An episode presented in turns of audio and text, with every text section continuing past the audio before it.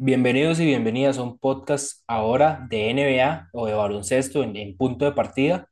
Y como siempre, todos los años, aquí vamos a hacer un poco de, previa de, con respecto a la conferencia del Este y la conferencia del Oeste en la NBA. Vamos a tratar de hablar de, los dos, de las dos conferencias eh, de forma rápida en este mismo podcast.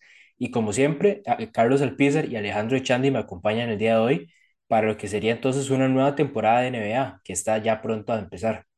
Hola David, hola Charlie. Sí, comenzamos con otra nueva temporada de NBA. Va a estar bastante interesante. Un gusto compartir con ustedes, como siempre, este podcast.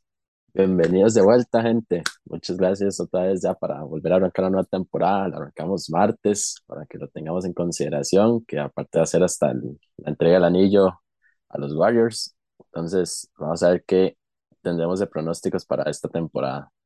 Igual que el año pasado, eh, estaríamos arrancando entonces dividiendo cada una de estas conferencias en cuatro grupos. Primero los contendientes, ahí tendríamos tres equipos, después están los otros tres equipos de, playoff asegurado, pasaríamos a los cuatro que estarían clasificando al Play-in Tournament y por último los últimos cinco equipos en las tablas de posiciones de cada una de, de estas conferencias, que serían los de la lotería o los que estarían en esos lugares para llevarse los primeros picks del draft. Entonces, empezando con lo que sería la lotería por el este, vamos a ir uno por uno. Entonces, ¿cuáles, cuáles son estos equipos que estaríamos viendo con esas, con esas posibilidades de llevarse un primer pick? Bueno, poniendo ya de una vez el primer equipo eh, en esta última posición en el este sería Detroit Pistons. Eh, están en una reconstrucción de hace varios años y creo que todavía falta definir bien ese núcleo joven para empezar ya a competir en el, en el este y también eh, no han podido conseguir jugadores de experiencia que les aporten más a la hora de competir en los en todos los partidos de la temporada. Los Pistons todavía son un equipo bastante, de bastante juventud, con algunas que otras figuras que podrían empezar a, a destacar un poco más. El mismo Kate Cunningham, que lo vimos el año pasado, donde nos daba un poco de pinceladas de lo que puede ser a futuro. Pero como dice Charlie, todavía un equipo muy, muy joven y que si bien consiguieron a Bogdanovich eh, por medio de un trade ahí, con, enviando a Saben Lee y a Kelly Olynyk, siguen estando un poco lejos de lo que sería la contención. El movimiento como tal va por ese lado de tratar de competir por el play-in, pero sigue siendo un equipo que todavía no está listo. Echandi, ¿quién sigue entonces en esta conferencia? Bueno, yo lo tengo bastante claro y tiene que ser el, el equipo de Orlando Magic, un equipo que las últimas temporadas ha quedado en los últimos lugares. Y si bien tiene rookies o jugadores jóvenes, por así decirlo, bastante interesantes, el caso de Franz Wagner, que fue un jugador que nos sorprendió a los tres, creo que Charlie fue el que le dio más amor, bueno, ustedes dos fueron los que le dieron más amor, yo me fui por un Josh Giddey, por ese tipo de jugador, pero fue un jugadorazo, el año pasado sorprendió a todos, también un Cole Anthony que tiene mucha proyección, Banchero, que es eh, posicionado para ser el Rookie of the Year. Entonces, este equipo de, de, de Orlando, que sí tiene jugadores jóvenes, pero bueno, una, una conferencia del Este que cada vez se pone mejor, ¿verdad? Ahora con el equipo de los Clevelands como candidato, yo creo que, que este equipo de Orlando no tiene posibilidades de meterse a playoffs y debería estar en el sótano del Este. Yo, ambos equipos que ustedes ahorita mencionan, tanto los Pistons como los Magic, los tengo obviamente en, lo- en las posiciones de lotería, pero no los tengo todavía tan abajo como ustedes los ponen tal vez de, de coleros. Eh, sí, tengo un par de equipos y que van todavía, los tengo, los considero que van todavía más abajo en términos de, de cómo quedarían tal vez las posiciones finales. Y empezaría por los Indiana Pacers, eh, un equipo que si bien tiene figuras, tiene un poco más de figuras de peso, un Tyrese Halliburton, Chris Duarte, Miles Turner, eh, tiene un poco más de, de este tipo de jugadores que pueden tener impacto en un equipo que todavía no, está- no, no se ha terminado como de complementar o no se ha terminado de unir de una forma que los podamos ver compitiendo. En la temporada pasada decidieron empezar lo que sería un rebuild, tradeando a Damonta Sabonis hacia Sacramento y todavía queda ver qué otros movimientos se estarían haciendo para lo que sería esta temporada. Maldo- Malcolm Brogdon ya no está en Indiana, ahora está en, en los Celtics. Eh, TJ Warren se fue para Brooklyn. Ahorita casi que lo único, el único que queda de ese núcleo que veíamos hace un par de temporadas en los Pacers es Miles Turner y sabemos que en cualquier momento lo tradean. Entonces es un equipo que ya esta tempor- temporada estaría terminando de hacer como ese reset, tal vez construir alrededor de, de Tyrese pero para esta temporada yo los pongo como los últimos en la conferencia.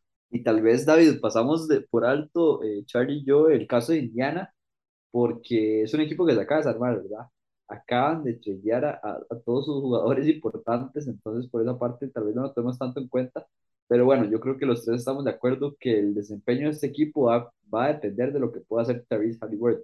Eh, en, mi, en mi caso yo tengo al Magic como el último equipo que entra a play y diría que el siguiente equipo que podría estar peleando por los últimos, estando en estas últimas posiciones sería los Charlotte Hornets. Lastimosamente creo que la situación totalmente disruptiva de, de Miles Bridges y también la de Monsters Harrell eh, tuvieron un gran impacto en esta pretemporada y también fuera de la temporada de Charlotte y por lo cual no creo que vayan a, hacer ese equipo competitivo como lo fue la temporada pasada para entrar a un play-in.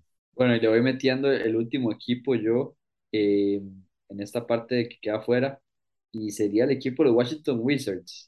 Unos Washington Wizards que, que claramente tienen la dependencia de, de un jugador que, que, está prácticamente que solo en este equipo de, de Washington. Vemos que la temporada pasada tuvieron eh, tramos de, de, la temporada donde jugaron bien, donde pudieron ser constantes, pero bueno, las, las lesiones cada vez afectan más a este equipo de Washington y se crea una dependencia clara de lo que puede ser Bradley Beal.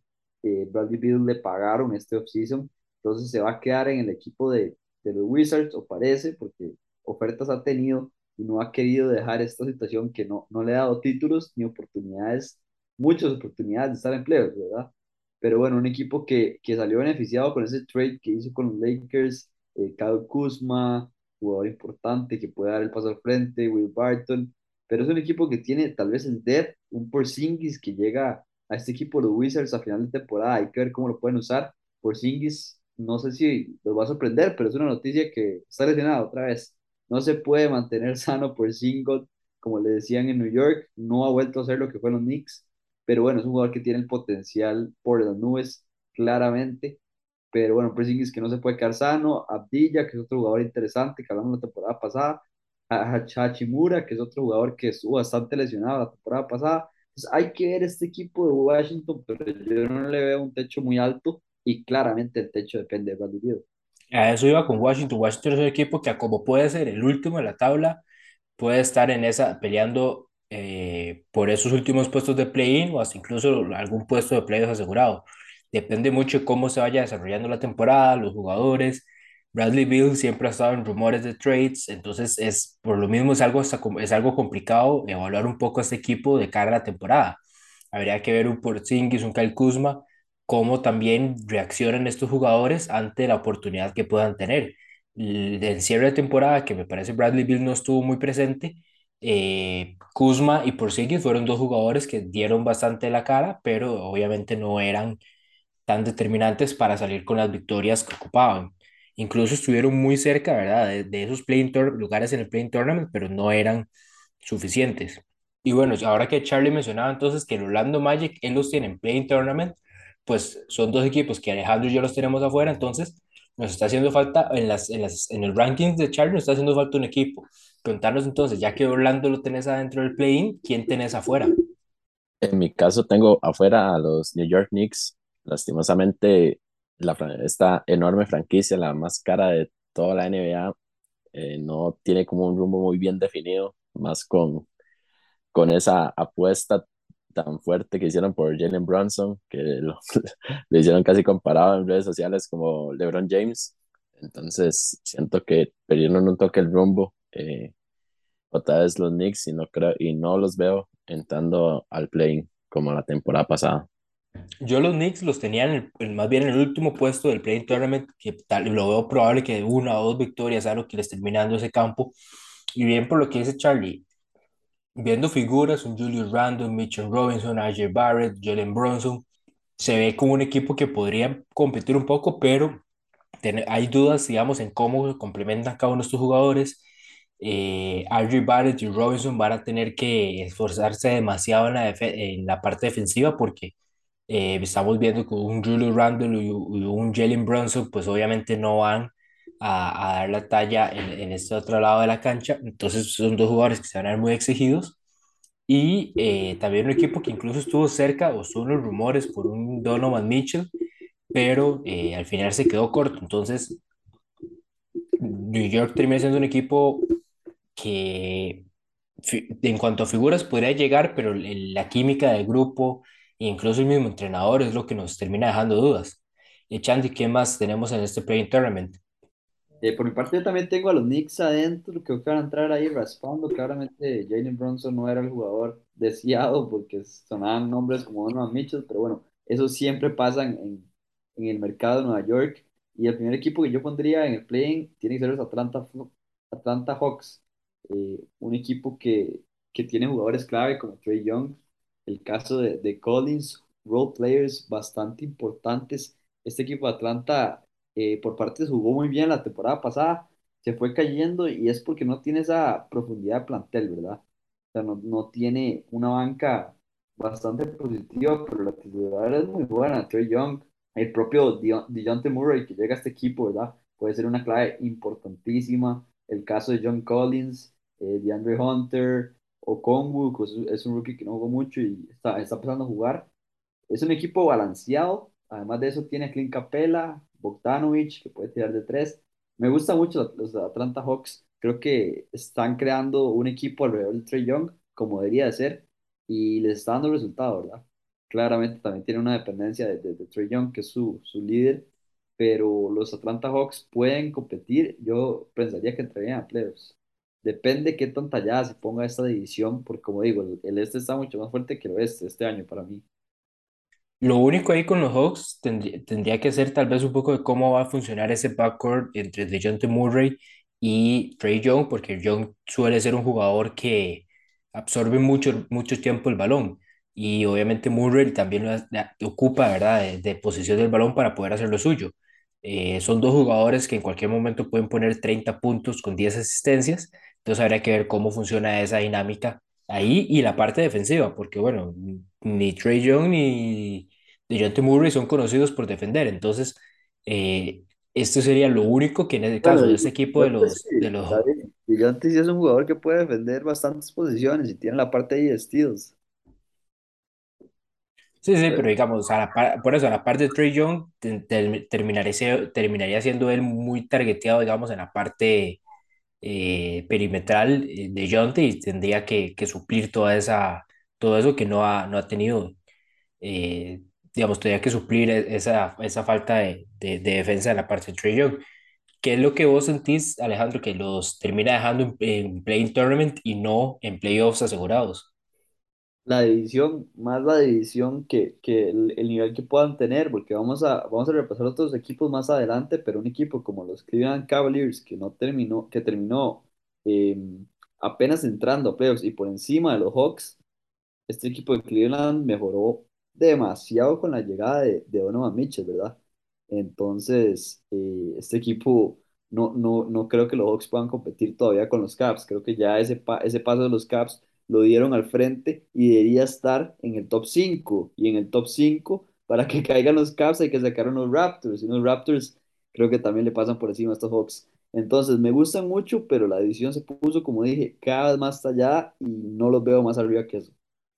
Voy yo entonces ahora y yo voy a hablar un poco de los Chicago Bulls, un equipo que la temporada pasada pues terminó entrando apenas en lo que fueron los puestos asegurados de playoffs y como Alejandro dice, eh, el este, varios equipos mejoran bastante.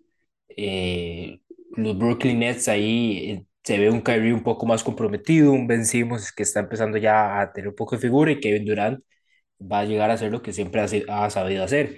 Eh, uno escribe en Cavaliers con la incorporación de Donovan Mitchell, eh, 76ers con Embiid y, y, y James Harden.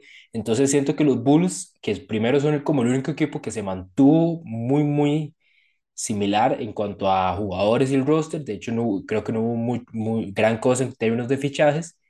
Y eh, bueno, empiezan con un Lonzo Ball que sigue lesionado con, con unas molestias en las rodillas.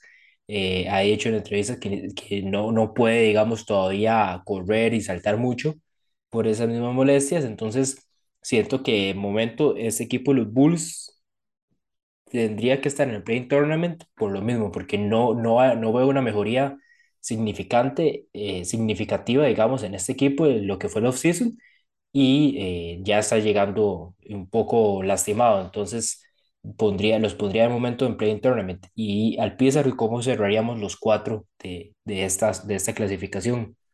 Bueno, para cerrar la última, el último campo para el playing sería los Toronto Raptors. Sabemos que mantienen pues un buen núcleo. Eh, Nick Nurse con todos sus jugadores, Fred VanVleet, Pascal Siakam y un montón de jugadores jóvenes que tienen bastante proyección y principalmente hasta canadienses. Pero sí veo que todavía les va a faltar un poquito de sinergia y también un poco más de empunche para poder llegar al, a luchar por ese, por ese campo asegurado de playoffs. Entonces, eh, ah, será un equipo divertido de ver, eso sí, porque si eso pasó la temporada pasada, que estaban en una mala posición y terminaron con campo asegurado en, playoffs, pero yo veo que esta temporada sí se les va a complicar un, un poquito y quedarán en ese, en ese, en ese puesto de playing. Bueno, y arranquemos entonces ahora con los puestos asegurados. Eh, diría yo que primero unos Cleveland Cavaliers, que como mencionamos, eh, adquiere a Donovan Mitchell, incluso en un trade que tampoco tuvo que entregar mucho, aparte de los picks, pero digamos, en términos de material, en estos momentos del roster no entregó eh, mayor cosa. Entonces lo vemos ahora con un equipo que tiene pues a un, un Darius Garland, Donovan Mitchell, Ivan Mobley, eh, Jared Allen, siguen ahí con Isaac Okoro, eh, jugadores veteranos, Enrique Rubio, entonces un equipo que todavía a lo que ya tenía la temporada pasada le, le añade un, un jugador All-Star.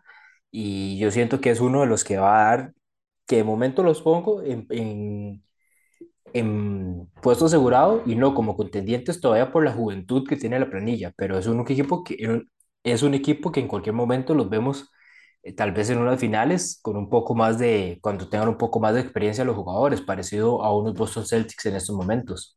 Sí, un equipo de Cleveland que esperemos que, que es, debería dar ese paso al frente con respecto a la temporada pasada, que igual lo hicieron muy bien, ¿verdad? Encontraron ese comandante en Darius Garland y tenían esa, esa polémica de si Garland o Sexton. Yo creo que Garland quitó todas las dudas la temporada pasada y se vio reflejado porque tradearon a Sexton y se quedaron con Garland para armar este equipazo que ya, como dijo David, tiene fichas por todo lado y tiene que estar el equipo Cleveland ahí. Yo voy a agregarle el siguiente nombre, que para mí sería el equipo aquí de Charlie, los Brooklyn Nets, que bueno, unos Nets que sabemos todo el drama que han tenido alrededor, se queda KD, llega Ben Simmons, a ver qué puede hacer Ben Simmons en este equipo, y claramente la interrogante de este equipo es Kyrie Irving, ¿verdad?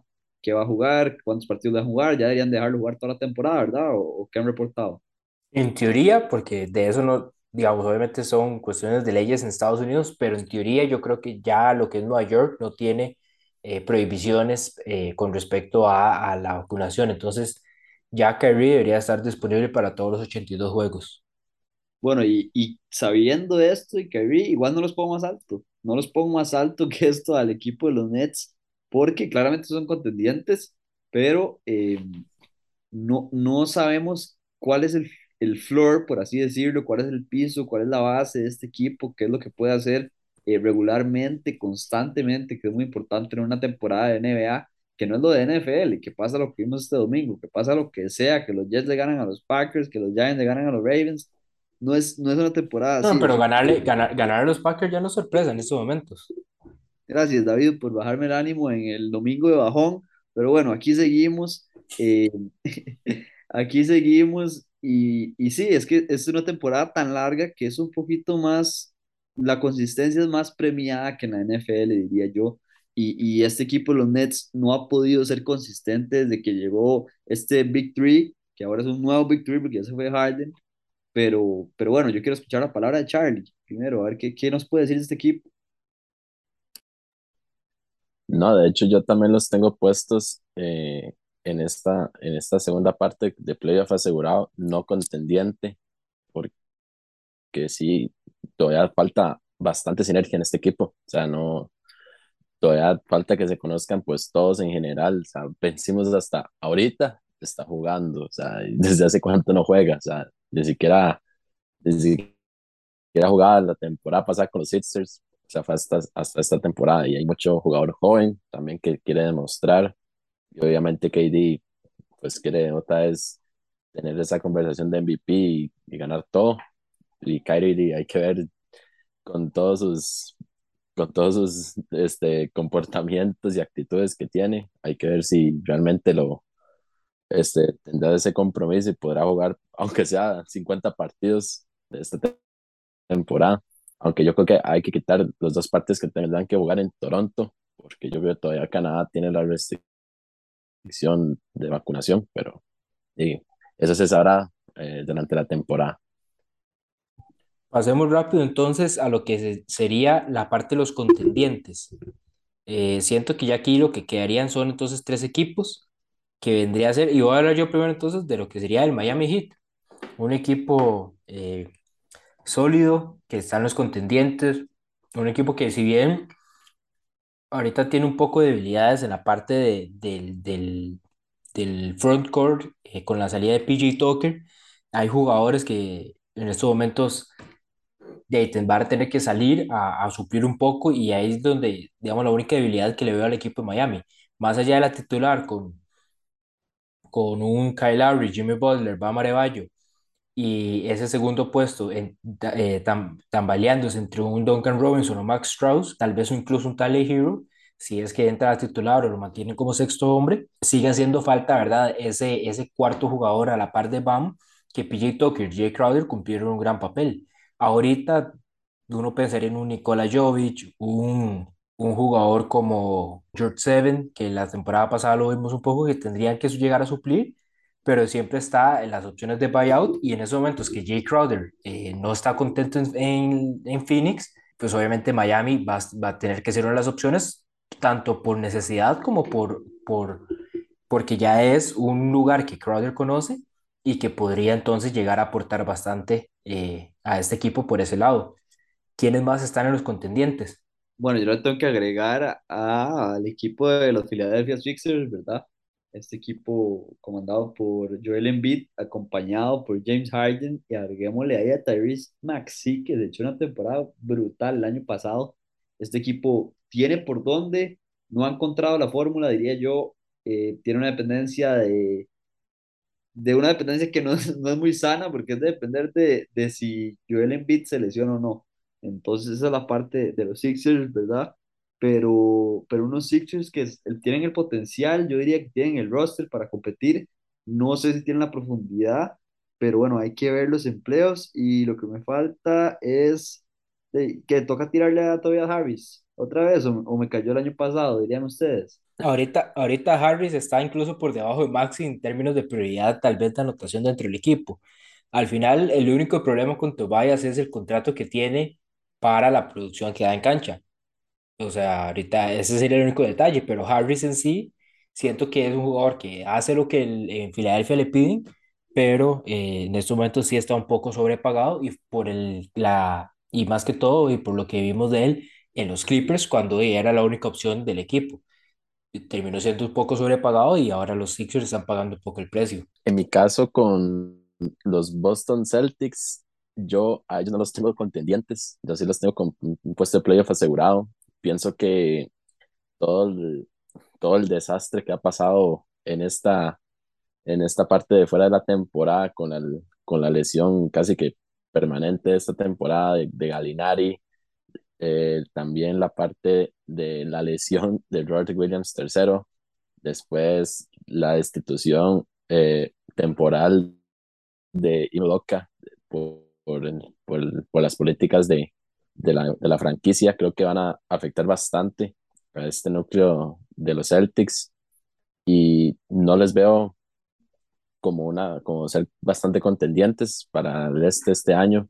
Seguirán siendo ese mismo equipo fuerte, eh, aguerrido, como se vio la temporada pasada para llegar a las finales, pero siento que no van a ser los contendientes como, como lo fueron la, la temporada pasada. La situación con los Celtics sería, pues más que todo eso que menciona Charlie, luego de eh, el entrenador, toda esa situación que pasa y que ahora tiene que acoplarse a un nuevo entrenador que probablemente mantenga más que todo lo que ya habían hecho con Udoka, pero sigue siendo un cambio un poco, poco importante y en muy poco tiempo. Tal vez al principio de la temporada los castigue mucho, pero para cierre de ir a llegar a los playoffs, siento que los Celtics sí, sí tienen que estar en esa conversación de, de uno de los contendientes porque llega- ya llegaron a unas finales, entonces eh, siento que no se pueden obviar eh, o olvidar. Y cerraríamos entonces con los Milwaukee Bucks, los campeones hace un par, hace, hace un año, con un Giannis Antetokounmpo, Chris Middleton, Jrue Holiday, eh, Brook Lopez ya debería estar de vuelta en ese equipo. La temporada pasada se perdió mucho tiempo con una lesión en la espalda.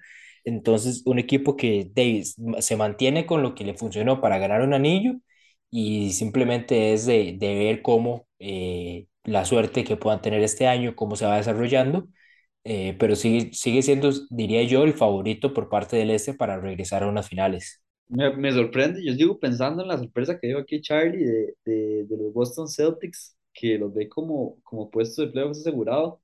Está interesante, Charlie, porque sí, ustedes sabemos que esta división se puso bastante picante con esto de los, de los Cleveland Cavaliers que pegaron ese upgrade y bueno, nunca había uno más, pero bueno, tenemos un nuevo contendiente, diría yo, y con el, con el equipo Milwaukee, eh, a ese sí le tengo que dar, son constantes, van poquito a poquito ahí moliendo. La temporada pasada tuvieron problemas de lesiones y eso fue clave, ¿verdad? Para los playoffs. Creo que este equipo sano no hay duda de que va a competir y hay que ver qué role players le agregan porque siempre es importante esos jugadores que, esos tripleros que defienden, ¿verdad?